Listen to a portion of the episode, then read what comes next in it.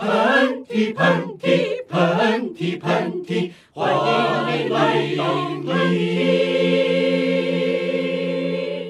各位喷嚏的听众朋友们，大家好。各位喷嚏的听众朋友们，大家好！这一别又是三秋啊！我前两天看见那个评论区有一些听众就是特别愤恨的骂街，说什么你们是渣男，你们真渣渣渣渣渣渣渣，就是也不回来了。让我等，就说到做到，说扎则扎，说扎则扎，必须扎你们一回。但是，哎，你看我们又回来了，是不是？就是这个 PUA 还要继续的 P 下去。这次就是想跟大家唠点。闲嗑吧，是因为那天我坐在沙发上，我就想呢，好像今年也没有做一个特别正式的年终总总结或者新年展望吧。但是呢，有一个事情我特别想跟竹子聊。我那天坐在沙发上就想说，哎，这个韩夏这也往四十的路上大步奔了，是吧？就有什么东西是。你现在还怕的或者不怕的，我就觉得这个事儿特别有意思，所以就想跟竹子聊一聊，就是我们作为现在我们这个年龄的女性，我们的恐惧和我们已经克服的恐惧有什么？就首先咱们俩可以说是两个大怂逼吧，哎，就就没怎么见过比我们两个就更怂的人吧，就我们看上去是狐假虎威。但实际上就是内心是很怂的两个人，但我觉得咱们俩这个怂的程度已经大幅好转了。嗯，就我们就跟自己相比，那简直我觉得咱俩的这个进步是突飞猛进的，就简直就是换了一个人，这个世界颠倒。对，所以咱们俩就必须得好好说说。就首先我觉得有两个方面啊，一个就是咱们励志向的，就是咱们俩有什么原来怕。但是现在不再怕了的东西，嗯，然后第二个方向就是咱们俩现在还怕什么，就是可以分这两个方向，哎，没问题。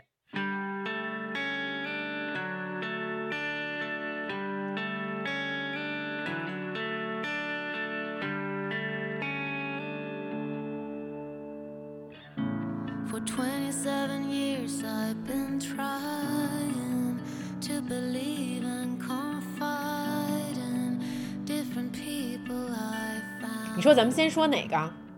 我觉得为了展示咱们自己的这个一致性和真实性，咱们俩还是先 说说咱们俩还怕的一些小事儿吧。行，你先说吧。我其实，在之前的节目里面跟听众朋友们提到过一个事物，我非常怕。嗯呃，这个事物呢，它其实是一个建筑的入口。然后呢，这个故事也在之前引起了大家的共鸣，以至于现在我在发任何的东西的时候，还有听众朋友会在底下问我还怕不怕这个东西。那我非常肯定的告诉你们，我还非常非常的怕这个东西，那就是旋转门。你还记得这个故事吗？嗯，稍等片刻，先给大家定义一下旋转门。嗯，是指的像高档的。酒店下面，或者有一些商场入口的地方，有那种旋转，就是大家你一个进去一个出来的那种旋转门嘛？对，就是那个，而且越大越怕。请问你到底怕什么？就是越花哨越怕。你知道有一些旋转门中间它会有那种樱花树，或者有那种水晶灯嵌在 三片的中间儿。就是越这样的我越怕，就是我还是怕它会把我卡住，就是我整个人进入旋转门的时候会被那个侧边的铁片所卷进去，这是我害怕的。你被卷过吗？对我就是小的时候被卷过，就是被，呃，其实也没有真的卷了，只不过是就是被。被挤了一下，我给大家讲一讲呢，就是前一段时间我去澳门出差，就是参加一个电影节的活动，然后好死不死呢，就是大家知道，就是澳门有很多非常 fancy、非常华贵的一些建筑，它很像宫殿。嗯，那什么样的东西才能配上这样宫殿一样的建筑呢？那就是那种巨大的旋转门，就恨不得转起来，就是让你看到有水钻从中间挤出来。的那种旋转 门，而且去任何的地方选走的时候，每一个入口都是旋转门。就它没有一个正常的门，你只能过旋转门。是的。然后呢，这些地方呢又会被称作是很好听的一些名字，比如说什么巴黎人、威尼斯人、伦敦 人，就是这些地方就叫这个。然后他们的那个建筑的外形也都是一比一，或者是我不知道真实的比例啊，按照那个欧洲的建筑建建立起来的。然后呢，我就在这些建筑的门口受到了巨大的咒骂，就因为你不敢进去。旋转门是这样的，它转过来一个呢，我如果觉得这个距离不够，我这个人走进去，我我一定要那个旋转门的整个门是开敞开对着我的，我才敢往里走。一旦有下一扇已经要转过来了，我就不走。然后呢，这个时候呢，就会有后面有很多那种旅游团就在后边等着我，我就要等这个门转三圈儿，我才要我才能走进去。我要我要确确保它足够安全，所以就你你你得一直等到没有人了，你才能进。是，就是我对于这个旋转门的这个恐惧呢，就是这么的多，以至于我跟我的同事跟伙伴们一起进入的时候，他们就是先走了，我总是在后面踌躇一小段时间，然后他们问我。说为什么不进来？我说哈哈，我就不敢说，所以，嗯，就是这个恐惧还是一直存在的。哎，你这让我想到，我也有一个小小的恐惧，就这个算是我已经克服了的恐惧吧。嗯，你说，就是上那个电动的电梯呀，你知道吗？那个扶手电梯呀，呃，滚梯，嗯。我妈在我小的时候，为了保证我的安全，给我讲过非常多可怕的故事。就我觉得她可以编一个故事集，叫做《马女士吓小孩恐怖恐恐怖故事集》。然后呢，这个这些这些故事里面让我记忆深刻的一共有两个啊。第一个，她就告诉我说，坐那滚梯的时候啊。你一定要把脚坚决的抬上去，在你穿带系鞋带的鞋的时候，因为有一个小孩儿，他就是那个抬脚的时候不够坚决，他那鞋带又没有系好，他那鞋带的一头就被吸进去了，然后他整个脚就被吸到滚梯里面了。哇！我跟你说，我妈肯定把这事儿给忘了。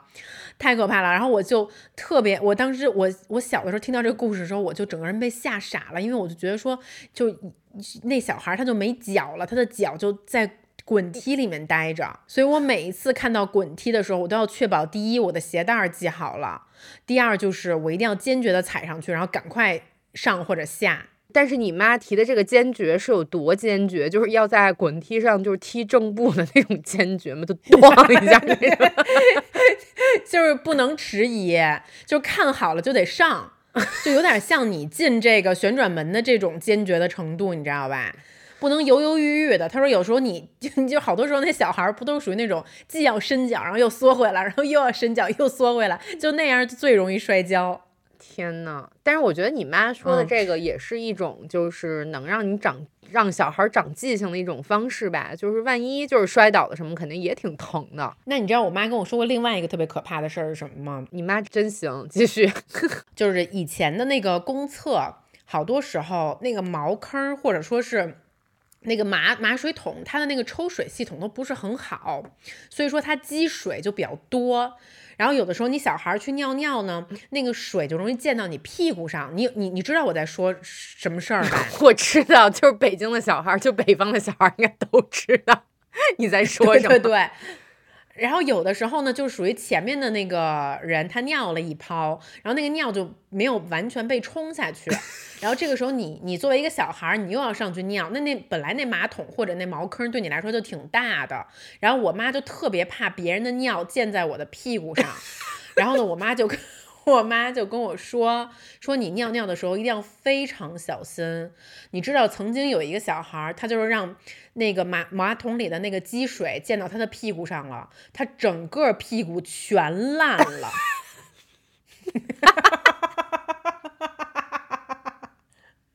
然后我妈就跟我形容了一下他的屁股有多烂，这时候就指着那个当时北京满大街。” 贴的那种什么梅毒淋病的那个小广告，说只要屁股上被溅上了梅毒和淋病，要缠你一辈子。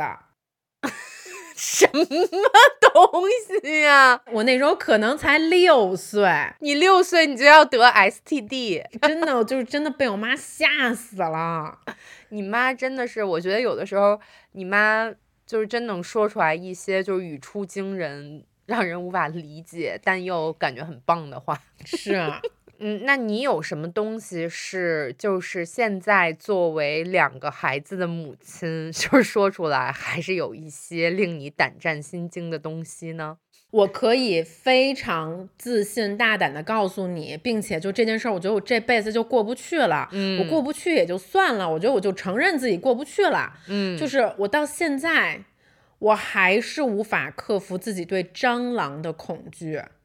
而且我跟你说一件特别可怕的事儿，咱们在这里先确认一下，就是你怕的是德国小蟑螂还是美国大蟑螂呢？我怕的是一种红头蟑螂，你知道吗？红就是它，它赤身，它赤身朱红色，我靠，嗯，而且带翅膀，公的会飞。嗯，那你可能说的是我们美国的朋友，然后继续，我跟你说一件特别可怕的事，就两件啊。第一件事儿就是我们家蟑螂屡见不鲜。嗯你别看我们家就是这个公寓看上去好像物业还挺好的，但并不能阻止蟑螂出现在我们家里面。嗯太多太多次，我跟他们擦肩而过。它出现在我的洗手台上，它出现在我的浴缸里，它出现在我的更衣间，它出现在我的衣柜。最可怕的一件事儿，你知道它出现在哪里吗？嗯它出现在我的马水桶里。呃就是刚才我说那马桶，就是有一天晚上我去上厕所，我迷迷糊糊的，然后灯就开了一盏小灯，然后呢，我就把那个马桶打开，我正要坐上去，我的屁股就是我把内裤已经脱了，我就是光着屁溜儿，我我的光着屁股，我正要坐上去解手的时候，我幸亏我往马水桶里面看了一眼，那个我们家马水桶壁上正有一只大概得有我整个大拇指这么大的蟑螂正在往上爬呢。如果那时候我坐上去了，它就爬到我屁股上了。Can you believe it，韩夏 No, no. you believe it？可怕吗？呃，我觉得非常可怕。然后，另外，作为一个就是住住在一楼，然后经常跟蟑螂做斗争的人来说，就是其实这种大朋友是以前在北方我们没有见过的，但是现在他们跋山涉水也来到了北京。我在里面插一句，嗯，你知道北京人管蟑螂都不叫蟑螂，叫什么油虫，叫油虫，叫，油虫，因为他们很油，对，就是因为它很小，它油亮油亮的，它很小。啊、以前的那种就是德国的朋友，但是你说的这种大拇指大，他们就是一些 American，就是我完全知道，就是你说的这个红头蟑螂是谁。就是你并不能因为你把你自己家的卫生打扫好了，他们就灭绝了。就如果说在这一栋楼里面是有那么几只的话，那你们家就一大概率会发生会出现。因为我咨询过很多来帮我杀蟑螂的师傅，嗯，他说这蟑螂基本上就是从管道里面上来的，是所以只要你们上下间儿是连在一起的，它就有可能从你的洗手池里面钻出来。是的，从你的马水桶里钻出来，从你们家地漏钻出来，你能想象就是有一个蟑螂从你们家地漏、从你们家洗手池钻出来那感觉吗？我我觉得对我来讲，这就是恐怖片，这就是世界末日。而我仔细分析了一下，我嗯曾经也想让自己直面恐惧。就蟑螂有什么可怕的？你一独立女性，对不对啊？你都三十六了，你马上就奔三十六的人了，有俩孩子，你还在那里嘤嘤嘤的怕蟑螂，你有什么好怕的？我也这样问过我自己，我到底怕它怕什么？我觉得我在我的脑海里面，只要一脑补到它在那些特别肮脏的地方爬过。我就浑身太膈应了，我觉得我这个恐惧深处，我最怕的是脏这件事儿。我有一些克服蟑螂恐惧的小主意，不知道当讲不当讲。你快说吧。嗯，如果你到某小书这个 app 上搜索“跟蟑螂斗争”或者“打蟑螂”，或者就是以任何的视频平台上，就会有一些南方朋友勇斗蟑螂的混剪。而且用的是那种非常朋克的音乐，嗯，然后呢，就会有一些南方娇小的妹子用手直接去抓他和辱他，就是我怎么用？辱就是就是我给我给就是竹子，你能给南方朋友来？就是讲一下辱它是什么意思吗？我也说不清。就是辱，就是就是蹂躏它，就是放在手里面捏它，对，就是就是揉搓它，对，就是辱。不是辱蟑螂吗？真的可以辱就是有一些南方女孩辱蟑螂的一些画面，以及一些勇敢的南方小伙子用拖鞋叭一下给它生脆的打死的一些画面。就我不知道这些非常有勇有谋、非常直接爆裂的画面能不能在某种程度上帮到你。我跟你说，我可能会因此成为一个 lesbian。就如果我看到南方女孩乳蟑螂的这个画面，你爱上 就是我可能我在那一瞬间我就爱上他了。我觉得他可以保护我一辈子。嗯。我觉得你可以去试一下，就当然可能在这个过程中也会让你产生很多的不适，因为它会有一些主观视角，就是蟑螂冲你飞来，然后呃像一 像一只蝴蝶一样的停落在你的鼻尖的 那种画面。我觉得我得观看至少一百个南方女孩辱蟑螂的画面，然后我看我能不能好一些。哎，咱们北方有什么？昆虫是咱们小的时候能乳的东西吗？好像没有，就是从小好像我就是怕虫子。可能你说我可能不怕蚂蚱。我我跟你说，这地儿这时候我得吹一个牛逼啊！我其实不是特别怕吊死鬼儿。就是那种毛毛虫类的东西，我不是特别怕啊。就那种蠕动类的，你知道吗？我太怕蠕动类的了，因为我小时候不还养蚕呢吗？嗯，就我现在看那蚕就挺恶心的，就那白色的那个，就是蠕动来蠕动去的那种。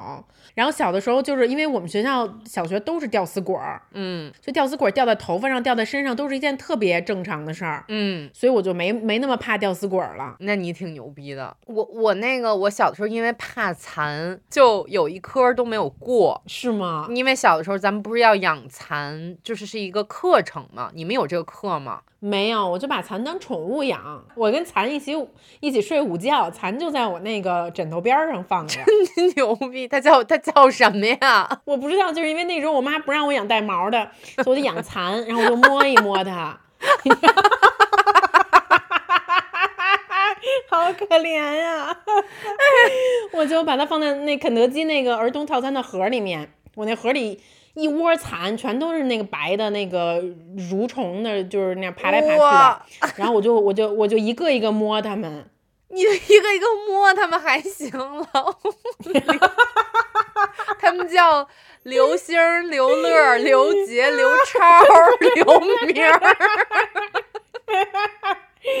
刘氏五兄弟就是我这童年最好的朋友。我靠，真的太牛了！尤其是你妈，就是为了 阻止你，就是让你发展出多少奇怪和可怕的一些想法。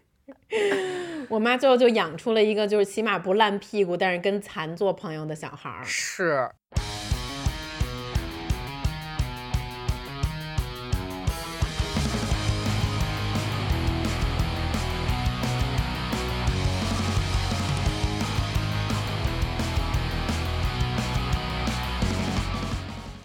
你还怕什么呀？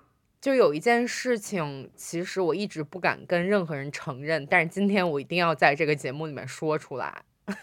你快说吧。就是我怕，我怕北京出租车司机，就一定是出租车，而且一定是北京的司机。你说说。就是竹子，其实你你来过我们家，就是从我们家这个门口到我们家这个楼，其实还要走一段时间。这个小路呢有点窄，其实是车可以拐进来的，就是它没有任何的不便啊，就是只不过是比平时稍微不便一点儿。但是我就是下不了决心让北京的出租车司机给我拐进来停到我们家门口。我跟你说，我特别理解你，你怎么理解我？你告诉我。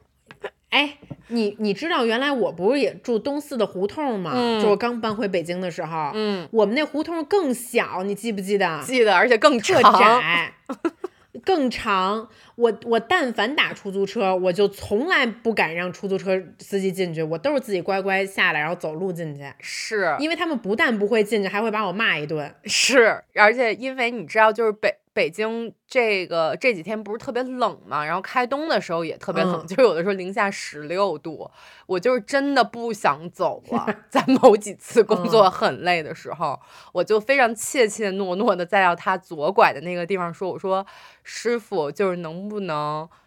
拐进去，就我太累了，我腿疼，我就要就给自己找补，给自己找补六个原因。然后那个师傅他可能你知道，就是北京出租车司机，他可能是就是哎呦，就是你这能能掉头吗？你知道吗？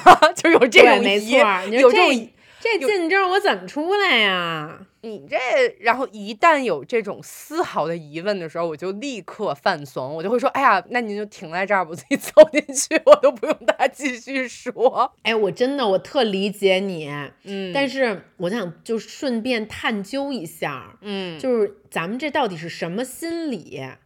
因为据我所知啊，你知道我会爱上的另外一种人，就是他在这种情况下，他会特别泰然自若的跟出租车司机说：“哦，这块儿右转，哦这，块儿拐进去。”我好羡慕嫉妒啊。我也好羡慕，就是他，然后直到这个出租车司机他拐进去，然后他遇到这个死胡同了，然后但这时候人家已经拍拍屁股下车了，对，就是他就不管他怎么出去，他不管他到底能不能掉头，我甚至还要下来以后帮师傅掉好头以后，就是你还说 哎，我就是那种倒倒倒倒倒倒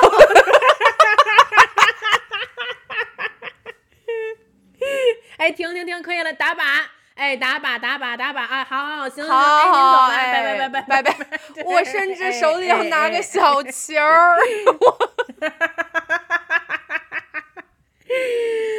哎呦，这到底是什么心理啊？我其实分析了一下，就是第一个是，咱们还是有点怕麻烦别人，肯定是有这个心理太理，怕麻烦别人了，太怕麻烦别人，而且第二是，我还是觉得有一点惧怕权威，以及就是当就怕被说。尤其是这件事情，就是在北京司机身上特别的明显，因为他你不觉得就是北京司机带着一种不怒自威的气势吗？是我后来嗯就是有点把这件事儿赖在我爸我妈身上，尤其是我妈。我妈就是从小就是绝不让出租车司机给我拐到胡同里面。嗯，我们家可能就从就就都是走进去，就我妈就觉得说咱们能自己不麻烦别人的事儿就别麻烦别人。他从小就老这么教育我。零下十六度也得走进去。都得走进去，然后以至于我觉得他就是有点儿，我觉得他有点儿这个过分了。因因为咱们想啊，就是如果说你定位就是定了你们家家门口，以及这个胡同，就是因为咱们可能住在那儿，咱们知道就是大概什么时候会比较繁忙，而什么时候其实不是很嗯麻烦。就可能如果说那个麻烦一到十，有的时候是五，有的时候是六，就没有那么大的区别的时候，其实它是可以拐进去的。尤其是当你特别不想走的时候，这是你选择的服务嘛，对吧？你知道，就是我一般现在我的解决方法是什么吗？嗯，就如果那天我一定要拐进去，我就会打一个专车，你还得自己多花点儿钱。我只必须得自己多花点钱，我才能就是我如果我如果打一出租车，我就绝不好意思跟师傅说能不能拐进去。但如果我打专车，我就想说，那出租车这趟二十块钱，专车我可花了三十四块钱，我多这十四块钱，我总能让你给我拐进去了吧？Listen to yourself，你懂吗你真的 listen to yourself，就最后亏的是谁呢？不知道，就是真的不知道。但是我很懂你这个心理，我昨天、前天还是编的一个假话，就是说我晚嗯上也是很晚很晚了，我实在是不想走了，以及非常冷那一天，我就编，因为前两天那个司机就是他在一些红绿灯经常会有一些那种哇你妈，你知道吗？就是那种 呸，然后再啐口我痰。叫他们啊，哦，你知道吗？就是就是又碰上了这么一主儿，我就怕的不行。那你根本不敢跟他说呀。但我实在是嗯太不，就是太想坐车了，在那一段，我就跟那司机说：“我说大哥，就是我们家这块可能有坏人，就是有神经病，我怕他从后边给我勒住，你能给我送到家门口儿吗？” 其实那个大哥人挺好的，就是也没说什么，就给嗯我送进来了。那本来就应该把我送进来嘛。然后，对我就特别的高兴，应该是我新年第一次没走那段路，就是你就是 one of the highlight of your month。one of the highlight of my entire 打车 experience。哎呦，哎真太怂了。就是听听咱们俩这真的是有点可怜 跟你说一特逗的事儿，啊！我其实有一点点怕血，就是就是血液的那个就是那个血，你知道吧？嗯对对对，就 blood，我很早就知道自己有点晕血了，所以我就从来都不能证实这件事儿，就我不看，你明白吧？嗯，然后你可能会问说，哎，那你那你来例假的时候怎么办？哎，我自己例假的那个血我可以可以 handle，这对我那个我得看一眼，就是看一不眼看你是量多不看还是你量少，没法换呀。你不跟你 粘上了？然后，但是呢，我怕我自己抽血，就你知道，有时候你去那哦个做体检，或者说你生病了，他们不得抽血吗？得抽两大管儿呢。是我又怕那个针，我又晕针，我又晕晕血。然后每次那个护士就就跟我说，他说：“哎，打这个针可能有点疼啊，你晕针或晕血吗？”我都会说我不，因为我觉得我，因为我觉得特别怂，你知道吗？就我嗯我你看我多虚伪，就我不愿意承认。但是我说完不之后，我就会把我的头别过去，或者我就会假装看手机。就是我第一不能看那个针头扎进我肉里，扎进我嗯血管里的那个样子。嗯然后第二就是我不能看那个我的血被抽出来，抽成好几管儿，然后放在管儿里面那个朱红色的那个样子。然后有一天呢，我跟你说，早上起来我跟黑子大吵一架，为什么呢？就是因为那天我值班儿，你知道现在我俩不都是值班制的吗？是，就一个一个人管小崽子一个晚上，然后那天晚上呢，就小崽子没睡好，然后以至于我早上起来的话呢，我就是急忙忙的回到房间，我就想补觉，就想补个一个小时，所以我当时跟他说的是，我说我我就是要睡一会儿，但虽然我跟他说我要多睡一个小时，但我当然希望他能让我再睡个俩小时或睡个一个半小时啊，你知道吗？结果呢，我可能刚刚睡了四十五分钟，就我好累好累，我这一晚上都没怎么睡好，我好不容易进入梦乡了。这个时候，他到我床边问我说：“哎，你是不是该喂奶了？” 我靠！这时候我暴跳如雷，你知道吗？给我气疯了，我就跟他大吵特吵。我说我我一个晚上都没睡好，你没看见我现在怎么怎么样吗？结果不知道怎么着，我们俩那天就早上起来，我们俩都对上了。就他也觉得自己挺无辜的，他就说：“他说那那那那怎么办呀？那那要现在饿了，我就是轻轻，而且我都已经很轻言细语的问你了，我就是不想打扰到你。你说你只睡一个小时，我看你也快一个小时了。我说四十五分钟跟一个小时能一样吗？我们俩在那儿狂吵。”然后狂吵的时候呢，因为我们俩又都急着赶着去上班，他就说：“他说我不跟你说我要刮胡子了。”然后呢，他就拿出那刮胡刀，他呲啦一下就把自己的脸和手全都给刮破了。哎呦，然后那个鲜血，他自残就迸发，他就自残了，你知道吗？我的丈夫脸和手上都是血。然后这时候我们俩正吵架呢，然后呢，哦然后他就说，他说：“哎呦，我现在身上都是血。”然后，然后，然后呢？然后其实我这个时候也特别想尖叫的，我其实内心想的是：“哎呦，天哪，你怎么都是血？”但是我又跟他生气呢，我不能表现出我被他的这个血 吓住了，我不能，你说我晕血了，这样我现在什么气势都没有了，是就输了。我就输了呀。然后我就看着他，我让他脸上都是血，他手上都是血，我就故作镇定，我就我还是那种咬着我的下嘴唇儿，我就还是那种瞪着眼睛，还是那种喘喘着粗气儿，我就那么着盯着他。我的意思就是说，就是出血了，so what？就能怎样？我这就是这样。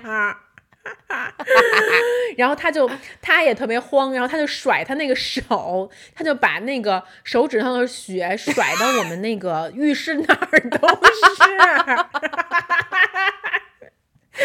你们两个有多抓马呀？你们两个就是一个权力 游戏，你们俩就是一个 Game of Thrones。对。然后我们家的卫生间就都是血，他身上都是血。我明明很怕血，我就要晕倒了。就是我还要强装镇定，跟他继续把这个架吵完。哎呦，吓死我了！最后，现在你们的婚姻就是越来的越 戏剧化就是越对越来越岌岌可危，Let's say，已经已经要甩血了，就甩血了。Oh my god，这个真的有点好笑，我觉得我可能会笑死。如果就是 我推门看到这一切，哎，你知道，My husband 就是他在尖叫的时候，他声音也还蛮尖的，就是可能你们两个会性别调转。对，然后但是他，然后他身上都是血，他就一边甩他手指上的血，一边就说：“It's my blood, blood, I'm bleeding。” 然后我就说：“So what？” Oh my god！哎，太好笑了。然后他就说：“他就说，Can you get plastered for me at least？” 我说：“I'm not gonna get plastered for you。”我就说，我就不给你拿创口贴，你就留吧你。对，哎我还有还有，你还怕什么呀？最近又是一件我非常非常不想承认的事儿，但是这一次就是被发现了，我的恐惧就是青天白日的展示在了别人面前，让我非常的愧疚，但是我又不好意思承认，就是作为一个三十六岁高龄的。独立女性，我现在还是怕老师，就任何 有老师或者主任身份的人，尤其尤其是老师和主任，我就非常的怕他们。我不知道是不是因为高中的时候坏事儿干多了，就是罚站或者是 被惩罚多了，我现在还是有一种惯性的害怕。就比如说我在去年的。呃，剩下的几个月都参加了一个导演的训练营，然后我在里面要上很多很多的课，就每天都在上课。就本来是一件非常非常好的事情，就是对于一个三十多岁的人来说，还可以重返课堂，就每天听大师讲课，应该是一件很幸运、很幸福的事情。但是，嗯嗯，就在这个过程中，我发现一旦有老师是从后面走过来的时候。你懂我的意思吗？你是说从你身后走过来吗？或者是如果这个教室有一个后门儿，嗯，或者是有一个窗，或者是他从对面的一条小路里面隐隐走出来的时候，我都会胆战心惊。无论这个时候我手里面有什么，我都要往包里 藏一下。哈哈哈就是这个动作非常的明显，就比如说我手里拿着一个矿泉水瓶或者一瓶饮料，如果我正在喝，老师看我一眼，我就会立刻拧上它，然后塞回我的包里。我能理解，就是它不是一个那么那么严肃的课堂，就是一个大家交流和互相学习。就是我主要是我跟老师学习啊，但是大家就是非常轻松愉悦的一个课堂氛围嘛。就有的时候大家如果饿了，其实是吃两口什么的也没有问题。然后我就会吃像什么话梅或者是不会发出声响的那种东西，软糖什么的。就是，但如果我这个时候正在。咀嚼，老师看了我一眼，跟我有一个眼神的一个 eye contact，我就会立刻停止我咀嚼的动作，但是我的嘴还是鼓的。就你们想象一个正在过冬的松鼠往自己的嘴里面填榛子的时候，它被吓了一下。的那个样子，就特别的可笑，以及被我的同桌和我身边的朋友们发现了，他们就会说韩夏怕老师，不是他们是不怕吗？都因为都这么大岁数了，都三很多人都二十岁，都三十了，你都快四十了，就是你吃个软糖，有人看了你一眼，你就怕的吧，然后然后或者恨不得就说噎着了。或者说这个时候我正在玩手机，我正在看一个跟课堂没有关系的东西，后面有我们的主任走进来的时候，我就会浑身打一个冷战，就真的不夸张，就是我会吓得定住。嗯我觉得这事儿很好，韩夏，我就还是得表扬你，嗯，因为我觉得老师就是得怕。为什么呀？我也不知道，因为我也怕老师。就是咱们不是 咱们不是聊聊过很多期关于那个中国的教育的桎梏的问题吗？对对不是说不应该怕我觉得改不过来了，改不过来了，真的改不叫老师过来了。就得怕呀？你给我解释一下，我都哭了。我跟你说，我跟你说，我也怕老师，为什么？我不懂。你知道，我前两天上了一个法语的网课，就是老师都不在我面前，老师都用虚拟背景，你知道吗？老师在南极，用一南极的那种背景，我也不知道他在哪儿。然后老师在冰里，然后对，在冰里，然后但是老师但凡叫到 Jessie 的时候，因为法语我的名字是 Jessie，我就要就是成一个。好学生状，我就右手一定要拿着笔，然后两两个胳膊伏案在我的课本上，然后非常认真的微皱眉，对，微皱眉思考老师问我的问题，而且老师一点到我的时候，我一定要完美作答。但嗯其实就是我可能老师看不见的地方，我正在抠脚，但是老师叫我的时候，我一定要正襟危坐。所以我非常的理解你，就是我觉得我们怕老师的这个基因就是刻在中国人的骨髓里面了。嗯，就我尤其怕的是，如果在一个教学楼里面，我跟老师狭路相逢了，我那个时候就会像一嗯个过街老鼠一样，抱着我的头，那也不至于吧？然后就比方老师从我身边过，我就会说，我从来不会用正常语速说“老师好”这几个词，他一定是老师好”，老师好，老师好，老师好，没事，我走了。就就一定是低着头、嗯看着脚，老师好，然后就跑了。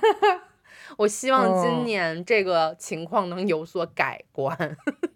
还有一件事情呢，就比方说，我今年从我们会管我们的剧组叫 teacher free 剧组，就是我们不管任何人叫老师。就如果说你不够强大到当我的老师的话，你我就不能叫你老师。其实我的组员们都非常喜欢这件事情，但是他们殊不知是因为我不想叫任何人老师，因为我怕，就是一旦我内心就说到这个，说到这个，就是我必须得趁机小小的吐槽一下。嗯我非常不理解这个 teacher 文化，是就是在我看来，可能是因为我们怕老师的基因，是。在我看来，只有真正的老师 才能被称为老师。没错儿，因为你怕他，其实也是怕他的，就是你会觉得你怕在他面前犯怵，就是会在他面前，就因为他真的嗯。有，他授予我知识，而且你尊重他，对不对？你怕他在面前出丑，对我，而且嗯我怕就是我学的不好，嗯老师这个知识没有给予到我。你看咱们这真的就是好怂的那种学生的立场。是但是我就觉得，为什么生活中还要再叫老师呢？对，就有的时候，比如说面对一些，嗯，就我们拍摄的一些演艺明星，咱们也嗯叫人家老师，就是都得叫老师。嗯。然后有的时候可能是情侣间的啊、昵称也是老师，嗯。然后有的时候可能就是一面之缘的一些职场的前辈也是老师。我觉得是不是有的时候咱们这个中文词汇过于匮乏还是怎么样，还是咱们就找不着更好的词儿了？咱为啥一定要叫老师？有的时候我不是特别的理解。我也就我觉得“不能理老师”这个词有点被有点被用的太宽泛了。滥用了。对，是的，而且我记得我小的时候还真不是这样。小的时候应该是叫同志吧？对对，还是叫师傅。你也不能，那你也不能。哎，但我觉得师傅挺好的，我喜欢“师傅”这个词儿。我也喜欢师傅，很很亲近。哎，那别人管你叫韩师傅，韩师傅行吗？邵师傅，师傅，哎，我觉得挺好，韩师傅也挺好的。韩师傅 那总听久了觉得还行，嗯。那总比叫我导演老师强吧？我就是把两个我最不喜欢的词 给我最怕的词罗列在一起了，嗯，导演老师。就是还不如叫我韩师傅呢。对，韩师傅就是希望以后就是叫我韩导的一些朋友可以改叫我韩师傅，我会很开心不心。是，我觉得韩导，我觉得韩导大家改不了了，因为诺儿现在也这么叫，是，就是韩导了。但导演老师 有点儿可怕。新的朋友可以改叫我韩师傅。然后，那你再说一个，就是跟老师差不多的，你这儿有吗？嗯，我还挺怕警察的，反正不是，我是任何就感做感觉做贼心虚，就是咱们俩就是两个就是贼，感觉 对尤其是在上海大街上，我看见警察，我真怕，哇，上海警察可不是一般的警察，可不是一般的警察。上海警察真的就特严厉，尤其就是我也被抓过，你知道吗？我就上海在马路上见到一般都是交警，就我跟我爸都被抓过，就是因为 我爸是因为在淮海中路上骑车被抓了。淮海中路不能骑车呀。不能骑车，就他有一段是不能骑的。然后我爸呢，那天本来就是为了省钱，他呢就是嗯骑了辆车，共享单车，想说从我们家骑到那个最近的那个地铁站，然后其中呢就要经过淮海中路，然后他不知道啊，他就骑上去了，立刻就被交警抓了，就在街边儿，你知道吗？就是摁着一老头儿和一辆共享单车，罚了他五十块钱。本来想省点儿钱坐一地铁，结果被罚了五十。我那我想问一下，就是你爸在跟上海警察交流的时候，是用北京话还是用上海话呢？我爸是用，好像据说是用普通话，因为他也有点怕警察，就是他可能觉得他那上海话万一说的不利落了怎么办，或者哪儿说的不地道了怎么办？还不如说普通话听起来比较，你知道比较尊重。然后就、嗯就是因为说上海话说不好，就是又被多罚了五十，也有没错对。然后我爸只有对那个就是停车场的保安，如果是对方是老上海，他才说上海话，这样的话，没准儿他觉得对方能给他便宜五块钱。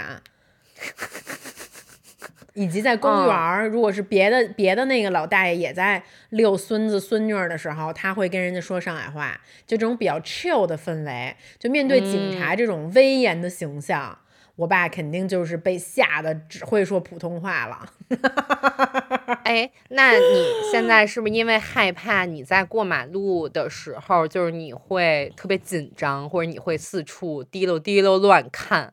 我跟你说，我就是如果说在没有警察的情况下，哈，如果说这绿灯还倒数三秒了，其实我已经有点来不及了，但这时候我会小跑着冲过去。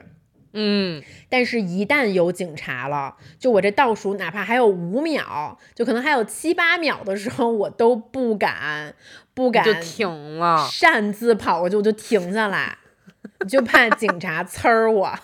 不敢擅自跑过去是什么意思不？是不敢擅自，不敢擅自迈出一条腿。是要警察跟你确认过眼神，你才敢确认过眼神，我才敢走。就是有警察之后，连绿灯我就不跟他确认眼神，我都不敢走。这是这是为 什么哎呀呀？而且我跟你说，有时候就是我看见那警车亮着灯在路边停着，我都害怕，我都在想说，抓我没犯啊什么事儿吧？是不是要把我给抓走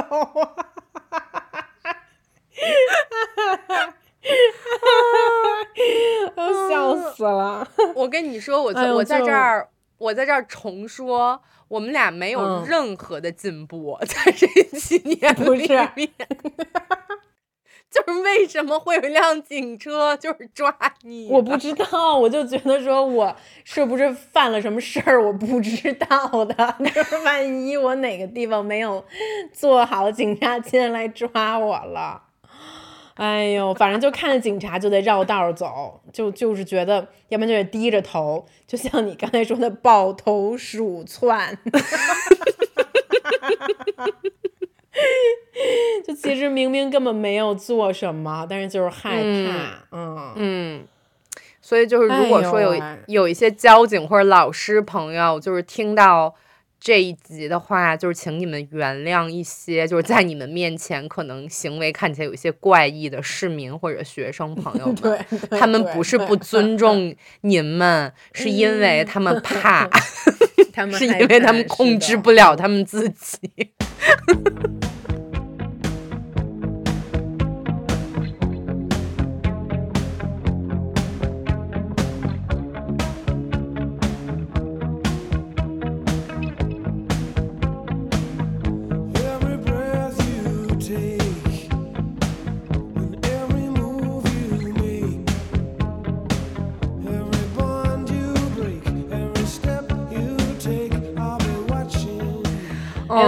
什么怕的？你你在家里有什么怕的事儿吗？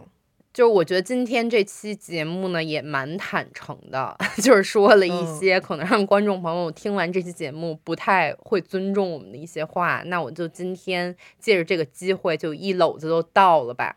就是我你就敞开说吧。我小的时候是非常非常的怕鬼，就我不能看任嗯何恐怖片是跟灵异事件有关系的。就是我我可以看那种昆汀那种就血吃血吃呼啦，我就经常听血吃嗯呼啦的一些东西，但是我是不能看任何跟鬼有关系的事情的。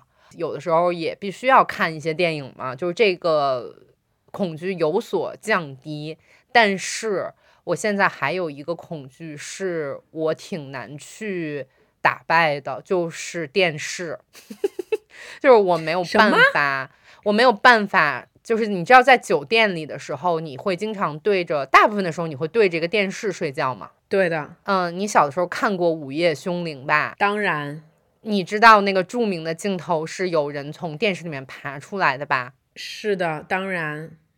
因为那个恐惧就是过于的强烈，以及当时我是在上小学六年级，我的表哥们也对我进行了进一步的恐吓，就是说韩嗯夏，你无论去哪儿，这个电视里面都会有一个贞子。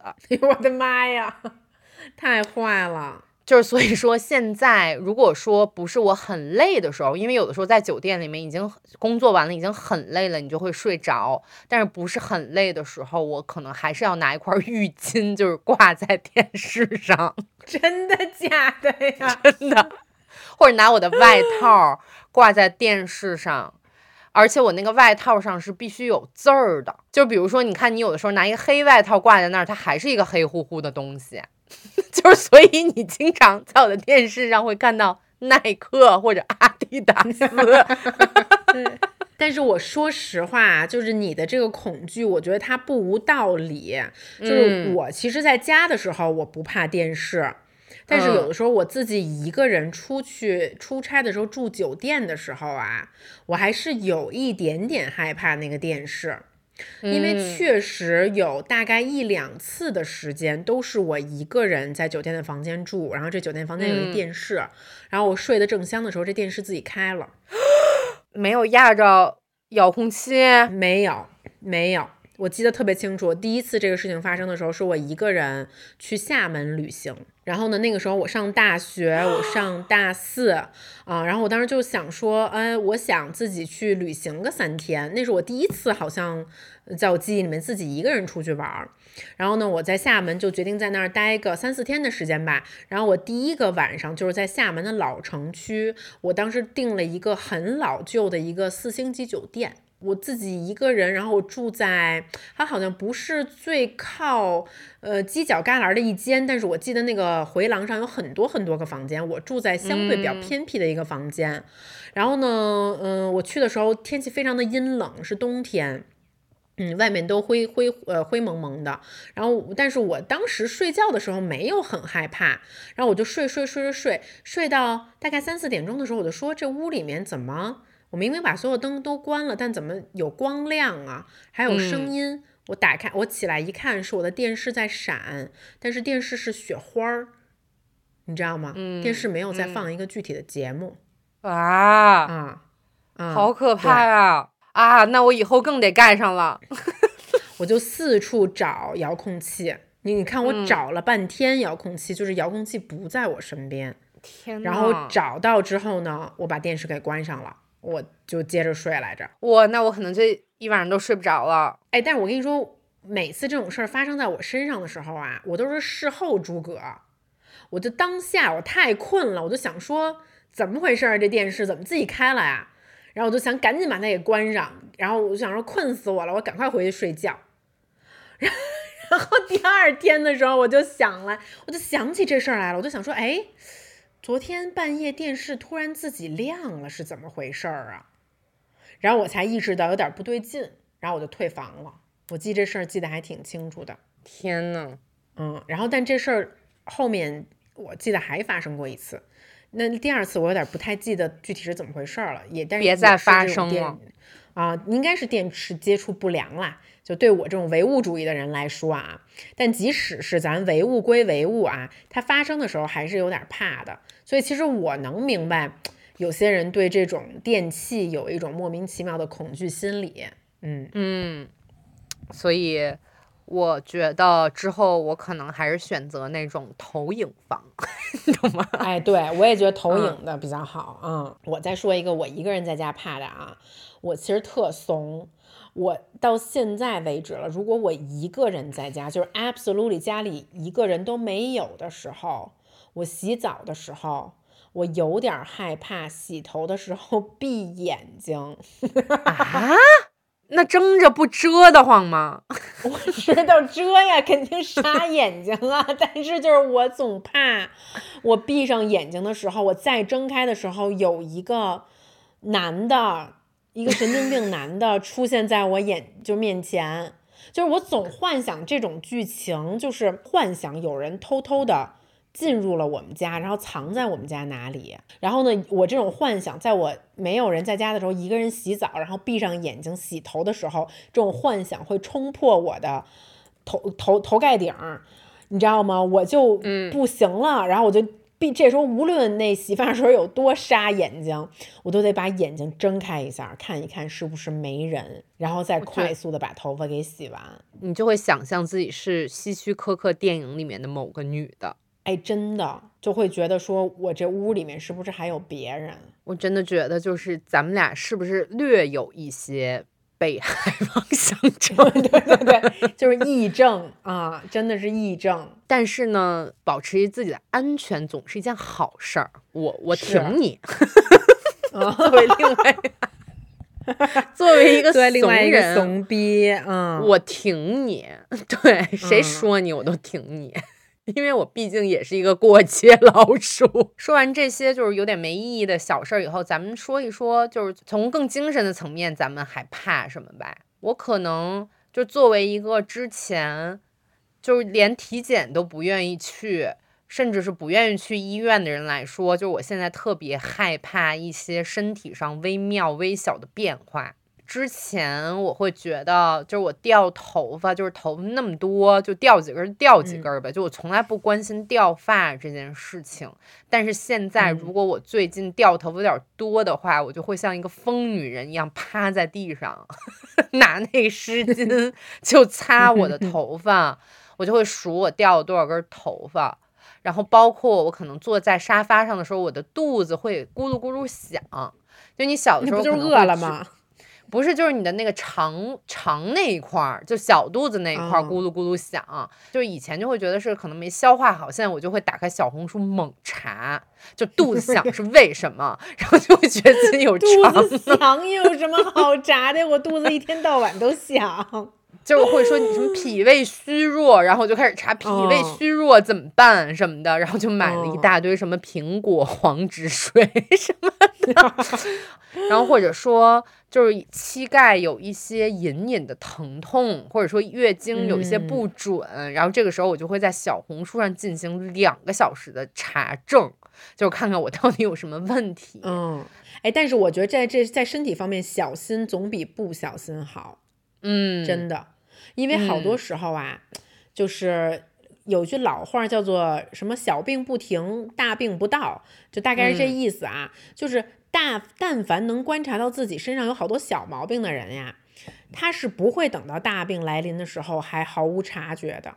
嗯。好多时候就是说这个大病，呃，为什么会突然一下来到，让把把把把好多人就是杀个措手不及呢？就是对自己身体平时微小的观察太少了。是，然后你说到这个，其实我也有同感，就是我近些年来，我还不是近些年，我觉得就近几个月来，我发现我开始变得怕死了。哎，原来呀，我也怕死，但是我现在怕死程度比原来至少高了三个台阶儿。就比如呢，就是我现在不断的回想，你知道我那个去年年初不是在法国滑雪，然后我我撞到山上了吗？是而且我还是头头先撞的。我现在越想这件事儿，我越后怕，是。就觉得自己是不是差点就变成舒马赫了？对，这个那个事儿确实挺可怕的。嗯，真的挺可怕的。就是滑雪事故，尤其是那么高速的撞到头，但还好我头盔戴的很好啊。你不想把我隐形眼镜都撞出来了，都撞到我血是镜里面了，那那个那个冲击力有多大？你都别说我死了，你说我就算是半身不遂了，我这还有俩孩子呢，那他俩得多可怜呀、我这拖家带口呢，毕竟你说我原来资就是资深艺人，我说实话，我虽然怕死，但是我没有那么怕死，我觉得我没有什么责任，对不对？嗯咱就顶多就是说啊，赡养父母，那肯定是就是这这方面的那上有老，但现在就上有老，咱还下有小，我真的觉得我这身体都不是我一个人的身体，我就是想到这个都觉得不能不运动，不能不好好吃饭，不能不注意身体健康。哎，你说的太对了，就是这俩孩子怎么办呢？我怎么快办要啊哭，真就是就二泉映月要拉起来了。哎，我跟你说，那天那个黑子有一天晚上，明明是那天我值班，他能好好睡一觉，结果呢，他一晚上都没睡好。我说你怎么回事儿啊？他说，哎，我本来不想跟你说的，我今天早上起来呀、看见英国的一则新闻，然后呢，这则新闻怎么回事儿呢？讲的是一英国的爸爸。他呢是一单亲爸爸，他跟他儿子俩人啊就住在一起。哎，住在哪儿我具体忘了，但估计应该是一个比较偏僻的地方，可能农村吧。然后这爸爸呢，突然在家心梗了，死了。然后他的嗯这个父子呢，他的小孩儿才两岁，就跟诺儿一样大。你想想，这两岁的小男孩儿，他爸爸突然倒地了，他能自己生存吗？嗯，结果护工发现他们的时候，已经父子俩都去世，就死了好长时间了。这哎小孩儿就蜷缩在他爸爸脚边儿，也是活活生生被饿死的。哎呦，然后呢，黑子就早上起来读了这则新闻，哎呦喂，他说他这一天都不好过了。他就看着那小男孩儿照片，心想说：“我们家诺儿也这么大呀。你们家诺儿不会这样，你们家有六个人呢。”对对，我就然后他就把他自己吓得一个晚上都没睡着。然后他说完这事儿之后，我也去查了一下这新闻。我查完之后，我也别想睡了。哎呦，我的妈呀！我这几天就一直想着这事儿，所以我真是觉得原来不怕死，你也就是不怕死了。现在真的是人不得不服老啊，真的是得好好保护自己。哎，是偶尔的去 担心一下、查一下，也不是那么奇怪的举动，对吧？我觉得特别挺值得的，嗯，我觉得这事儿该嗯怕，咱还是得怕，要对健嗯康有这个畏惧的心理，才能好好的健健康康的，嗯，嗯，要对疾病有畏惧的心理啊。是。哎呦，如果说到这上面的话呢，那除了怕死、怕生病之外呢，其实我还有一个啊，就是我一直觉得自己还算是是比较心态上大大咧咧的人哈，嗯。但是后来我发现自己没有自己想象的那么想得开，就是你嗯劝别人的时候都特容易，比如说，嗯，就是有人别人说你坏话呀什么之类的，你肯定我劝你，我肯定说，哎，韩夏你想开点儿，他们不了解你，他们瞎说的。但是当你真的被造谣的时候，你特难受，是就是有的时候呢，因为有时候我刷小红书啊，或者反正我就刷一些这种网络平台嘛，刷着刷着，有时候就刷到跟自己有关的，偶尔有几条这种事儿啊，然后但是可能对方说的也都不是事实。就这个真的是你一旦是真是人怕出名猪怕壮，你一旦有一点点小名气了之后吧，你就发现这个以讹传讹特别可怕。就明明当初你根本不是这么干的，这当初这话你也不是这么说的，这从一个人嘴里到第二个人嘴里，到第三个人嘴里，到一百个人嘴里，这事儿就越来越变样了。是，最后呢，就是你就感觉到天呀，这个我就是相当于是被造谣了。或者就说我就是被别人误解了，我就被别人误读了。就原来我觉得就是说这事儿其实就是放宽心，好吧，就就别别别太往心里去。但后来我是发现这个被造谣、被传谣的这个感受啊，真是挺难受的，就觉得特冤得慌。就凭什么呀？嗯对，没错，就凭什么呀？就这这，我真的不是这么说的，我真的不是这么做的，也不是这么想的。所以这个事儿是，哎，也没辙啊。就从内心上来说，也是需要被克服的，自己还是挺怕的一个事情。嗯，嗯，你呢？其实最近又有一个新的发现和感悟，就是我发嗯现，就是经常咱们以前会做一些节目，说就是怎么保持灵感的迸发，怎么嗯让自己的创意不枯竭。我就嗯冠冕堂皇的给出了很多办法，嗯但是其实我发现这件事情好像开始在我身上发生了，就我开始忘嗯事儿了。怎么说呀？就是我的衰老或者是我的变化没有体现在很多，比方说有一些人会觉得自己身体没那么好了，或者说自己什么嗯皮肤没有以前好，就是这些我就很幸运，我没有太体验到，但是我就发现我开始想事儿没有以前那么快了。嗯，就我可能有一些什么电话号码，或者是如果这一天我要 multitasking 什么十六个事儿，我就会有点儿不行了。嗯我就会很害怕自己变成一个就是没有灵感，然后没有办法记住事儿的一个人，所以我就开始在又在某某一些平台上开始搜索，就是怎么提高记忆力、脑怎么力提高注意力。就我开始吃嗯一些。非常贵的鱼油，就我以前我肯定不会花 四百块钱买一盒，就挺贵的，是不是？四百块钱一瓶儿。啊。现在我就是特别会虔诚的吃这个鱼油，我不瞒你说，韩夏，就嗯是我，我和黑子啊，我们俩嗯都各自有各自的鱼油。鱼油。就是鱼油这个东西，就是中年必备，我想知道你们吃的鱼油多少钱呀、肯定也好几百啊！怎 我怎么可能？我怎么可能给我的脑子吃一百块钱鱼油？我也起码得整三四百的呀！就是咱们可以穿不好的衣服跟鞋，但是得吃贵鱼油，是吗？现在就虽然我现在也不知道它是不是对我有一些变化，但是我还是会很虔诚的吃它。我这一点我是深有同感，因为我觉得脑子跟身体一样是会老的。我觉得就是比长白头发，我更害怕自己的脑子转不动了。是，就白头发，毕竟你还是可以染嘛，脑子又不能通过一天吃一瓶鱼油来解决。何止鱼油啊，我还吃钙片儿呢。我吃的太多了，我都不好意思给你看我这桌子上有什么，感觉感觉是一个完全没有任何记忆力的人。哎呦，就怕忘事嗯儿。哎呀，哎，太太嗯难受了。这个，嗯，你还有什么吗？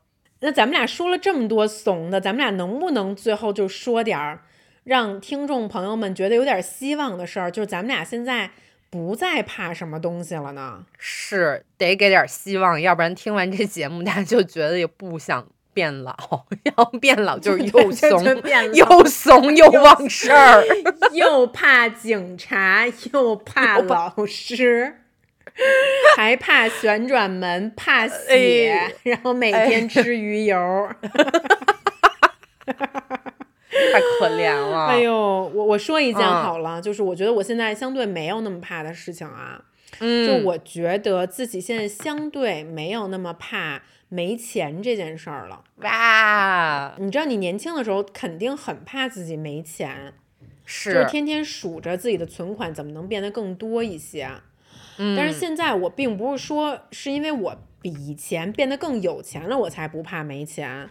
正相反，我觉得我不那么怕了的原因，是因为我觉得自己积攒了一些经验，我嗯也升级了自己的一些能力，而我的这些经验和能力，它都是可迁移的。就算我现在这摊哦事儿被我干废了，但是我相信我自己的复盘能力，我还是可以东山再起。咱们还可以再另外支一摊事儿，照样把这个炉火给升起来，把这个钱再给赚回来。就这个自信是我二十多岁的时候没有的。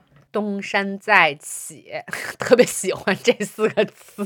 东山再起，就是相信自己还可以东山再起。对，嗯就是咱俩不是经常聊吗？就是韩夏老问我说：“圣主，你觉得我不当导演了，我能不能去教英语私教？”我说可以。这个挺好的，其实是解决了一种你内心中最不确定的恐惧嘛。因为它就是跟你的衣食住行、跟你的生活未来有关系的。就是当这种恐惧被移除的时候，你可能会活得更加的轻盈。我觉得它不可能是完全被移除，但是我嗯觉得它肯定跟以前比好多了。挺好，挺好。你呢？我我要告诉你一件大事儿，嗯这个其实也是我为什么要录这期节目的一个小小的初衷吧。就是我发现我自己嗯没有怕那么怕这件事情了，就是我终于不怕人和人之间的那种尴尬跟沉默了。天呀，啊、你是怎么做到的？就是我那天发现我在去剪头发的时候，我全程没有说一句话，而且我是染头发。OK，然后在这个过嗯程的四到五个小时之间，我没有说一句我不想说的话，因为之前我可能嗯是那种，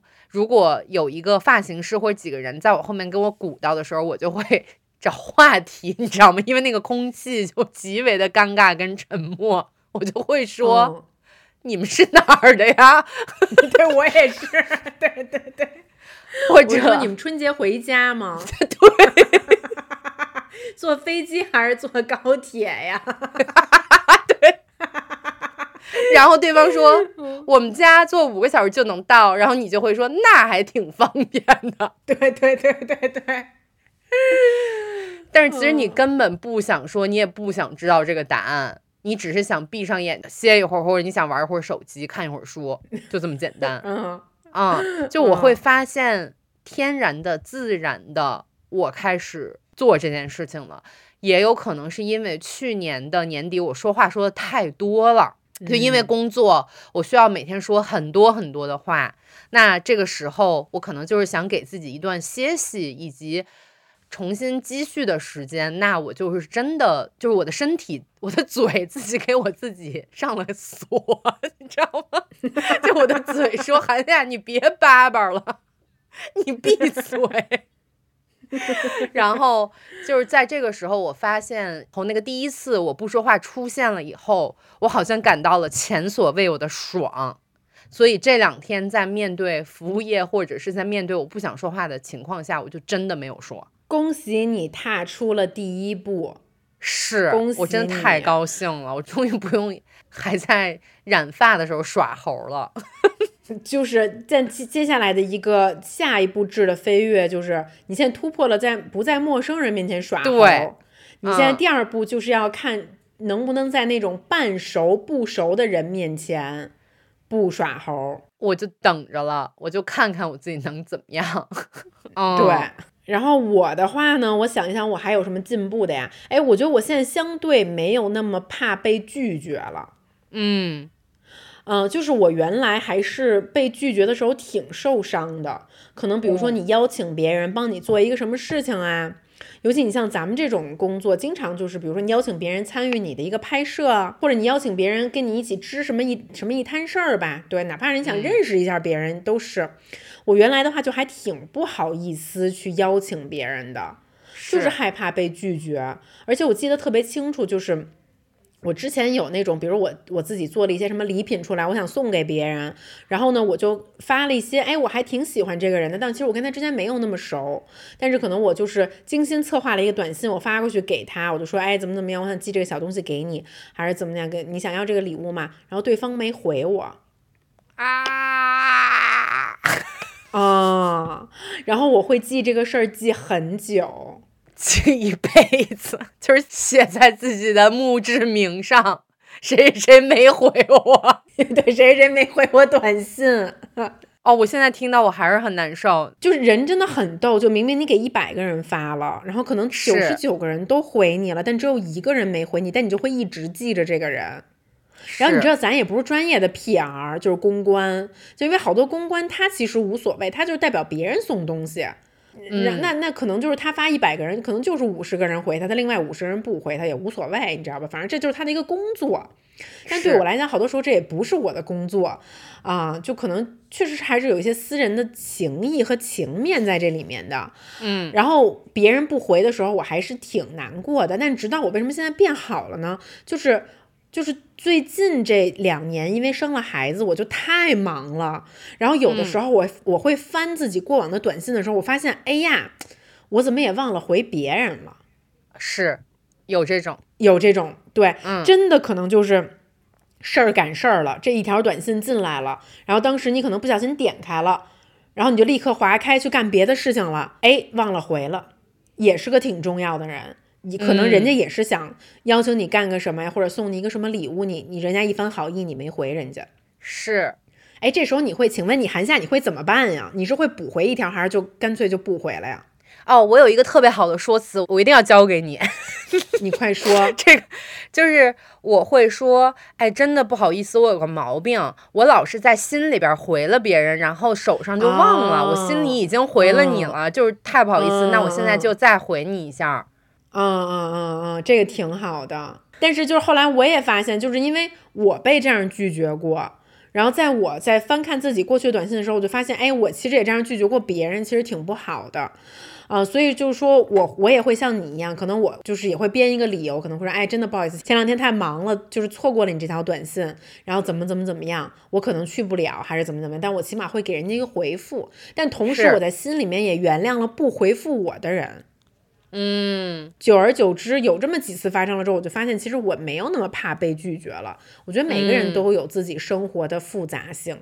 啊，我们永远都无法预料到对方在经历着什么，就是他人家对方一天可能也有十件事儿、二十件事儿，你这件事儿就甚至都算不上一件事儿呢。他可能真的就是他并不是说不想去理你，他可能就是没有精力，或者当时发生了什么事情，他就是没空。是，我觉得你这个说的特别好，然后他也在某一种程度上，就是让我也要重新去审视一下我自己那种比较负面的情绪吧。就可能有的时候我嗯不被回复的时候，我可能会在接下来的两个小时内，那个情绪复杂程度就是堪比一部小说。明白。就可能从哎，他是不是在忙，变成他是不是讨厌我，然后最后就变成他恨我。对对对，我要是不是全世界都讨厌我？我我是不是一个笑话？就是真的，真的，其实有的时候你嗯刚才说的这个复杂性特别好，就是大家生活里面都会有属于自己的一地鸡毛嘛，就是他们在处理这些鸡毛的同时，有的时候就是挤不出那五秒钟去回复你一下。我觉得咱们都得给对方一些空间。而且就是你知道，就是当我翻过去的短信，发现我没有回别人的时候，我心中的愧疚更大。是，希望大家都能嗯给对方、给自己一些空间吧。然后我呢，其实这件事情咱们俩之前说过很多次啊，然嗯后我觉得我好像终于在去年年底的时候克服了它，就像克服之前的恐高一样，就是我好像终于没有那么怕在超过二百个人的场合上演讲了。哇哦，嗯，因为去年的年底，我需要在一个场合，就是那种真的是演播厅的场合，就是那种有无数的那种 射灯要在你身上射，然后会有一个主持人在那儿说：“下面欢迎谁谁谁”，你知道吗？就那种地方。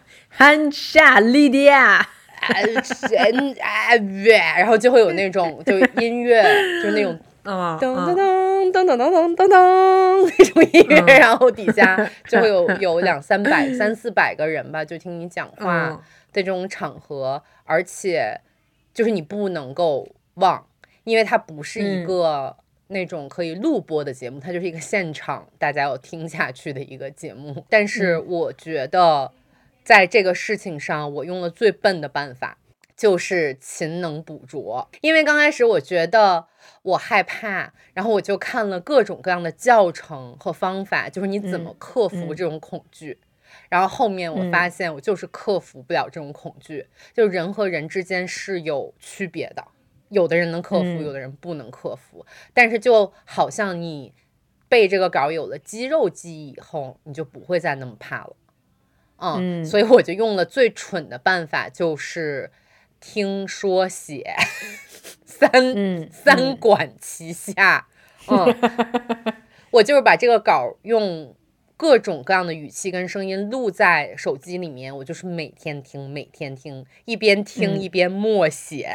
我就是觉得，作为一个这么大的人了，还要坐在窗前默写我自己的稿子，这件事 自己写的稿子，有点可怜，但是大家可能有的时候只是在念，只是在听，但是忘了默写这件事情。我就告诉大家，默写真的 非常有用。就是你在默写的同嗯时也念也听，我就发现这个效果真的是非常的好。再加上那个鱼油，我不知道那个鱼油，我要 call back 那个鱼油有一些心理作用。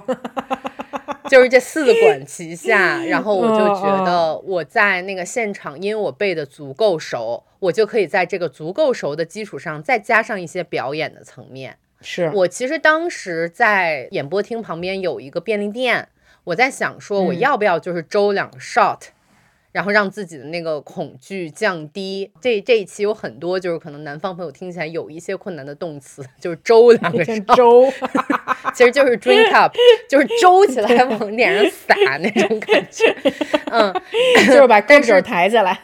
嗯，但是其实我在那个便利店门口溜溜达了许久，我拒绝了这种欲望，因为我觉得我不嗯能之之后人生的每一次恐惧 都用酒精来解决，嗯，我要嗯用、我要嗯让我自己来解决。你好勇敢。但是其实我上台的时候还是在心在蹦蹦蹦蹦蹦跳的，但是我的肌肉记忆在这一刻帮助了我，所以我决定就是以后如果每次有演讲的过程，我还是要用这个听说写的这个办法，让自己先度过第一个难关，那第二个难关也许就有办法去对应了。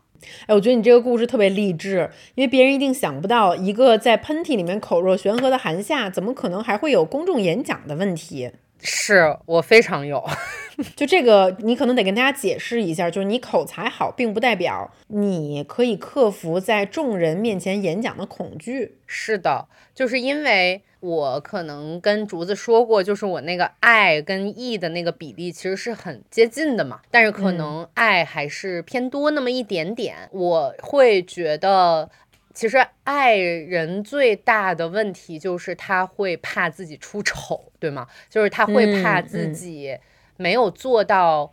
他本身就是带着一种很紧张、很谨慎的态度出现在众人面前了，但这个时候他又要用一种很潇洒自然的状态给大家展现自己，这就太难了。对于一个爱偏多的人来说，就是他可能是一个语言组织能力很强的人，但是他不一定是一个能够展现自己真实风采的人。我就是一个这样的人，我也希望能用我自己的经历，就是告诉大家说，如果你做了足够的练习，进行那一层的突破是非常有机会的。而且韩夏的这个例子也让我想到，其实无论是爱人还是艺人啊，公共演讲是一个技能，是一个技嗯巧。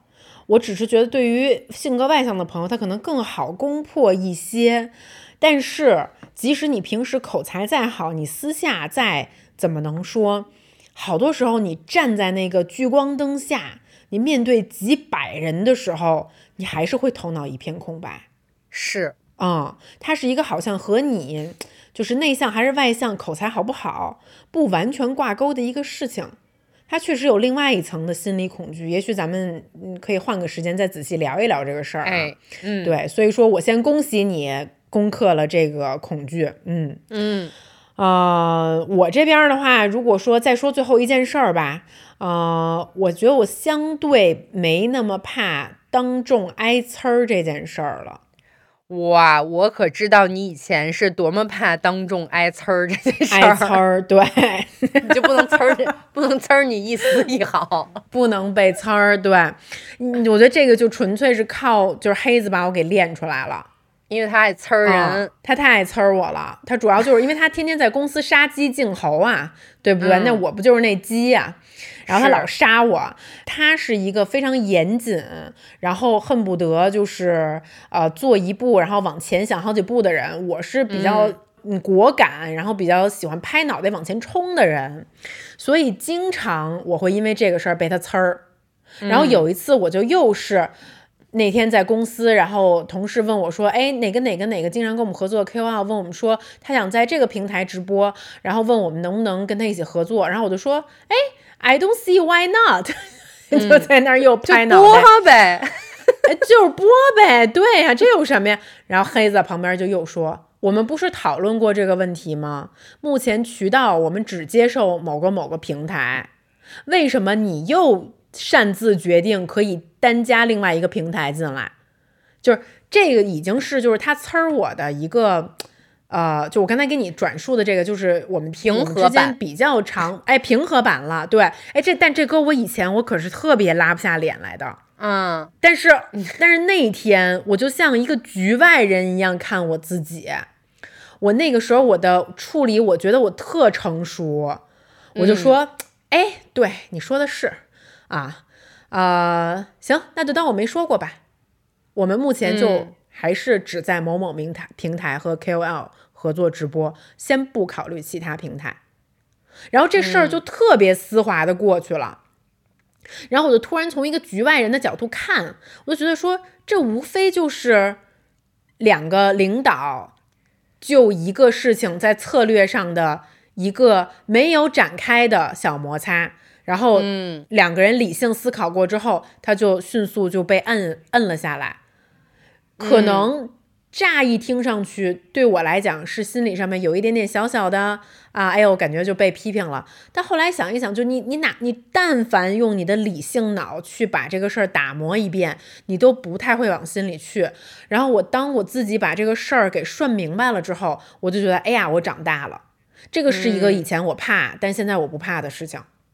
只要对方跟我讲理，只要我们就事儿论事儿，我其实并不怕你驳倒我的观点，因为我承认，我可以承认我自己是有局限性的，我自己看问题可能是呃不够全面的。如果我觉得你说的对，那我就愿赌服输。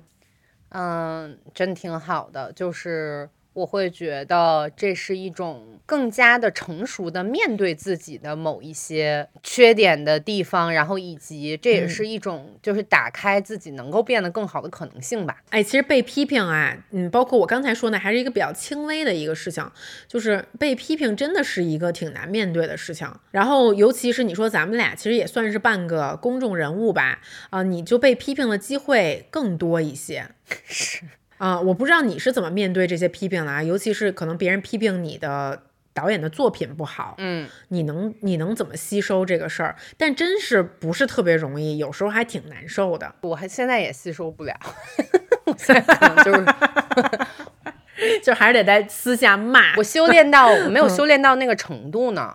所以我就是不看，我就躲着，就是我的嗯一切，我的一切躲去恐惧的方式就是过街老鼠，真的是我，嗯，就先逃避，嗯嗯嗯，我就是一只 过街老鼠，哎，我承认。但是嗯。由这个事情就可以说到我下面要说的最后一点了，就是我以前不承认我自己是过街老鼠，我现在承认了。过去的几个月之中呢，因为我也干了很难的工作，我也开始更多的转型。那其实我可以开始面对自己的一些弱的地方了。这个对于我来说是一件大事儿，就可能理了解我的朋友，就尤其是竹子，就是他知道我可能还挺完美主义的，就你还挺完美主义的，就是过完美主义，就可能是这东西不改成是我自己觉得特好，就不会给任何人看。我而且我每次这个东西发出来已经很好了，就是我总是撇着嘴说哪儿还可以更好一点儿，就总不给人活的机会。然后，嗯但是同时我自己知道，在这个过程中，为了演这些拙，我自己费了多大不是那么必要的一些努力。就比如说，现在可能在工作的时候，我会比较客观的分析一下这个中间的种类和工种，以及要做的工作，我会比较清楚的知道我自己哪方面是不行的，那我就把它给嗯更行的人，然后或者我可以直接说出来。哎，我这方面不行，能不能帮帮我？就我以前可能说不出来嗯嗯嗯嗯“帮帮我”这三个字，嗯，嗯或者有一些更小的事儿，比如说以前我我自己知道我自己是一个就是在什么棋牌游戏方面特别差的一个人，咱俩好像没打过，所以我不知道。特别差。就是你看我从来也没跟你打过，就是那种爱打就有瘾的人，可能就是老想找人打，你知道吗？就是我听不清那些规则，我在这方面非常非常的差，或者说我哎，所以咱俩都没玩过狼人杀，哎，我不我听不懂。不可能。我还特别害怕，就比方说大说天黑请闭眼，我就会立刻害怕的把眼睁开，然后就大家就得重玩儿。就这方面真的差到不行，然后以至于可能有的时候我们要做一些某种，嗯，就是你在拍摄的时候经常会看一些说明书，或者进到一个地方有些规则类的东西，这个时候我其实就不会逞那种什么非常女性主义的那种强，我就是这方面不行。嗯那这个时候无论嗯。是一个男生一个女生来，能帮我把这个事儿弄清楚，那我觉得何乐而不为？我就说我自己是个傻子，就在这个时候我承认，嗯嗯这个也是一种给自己省时间。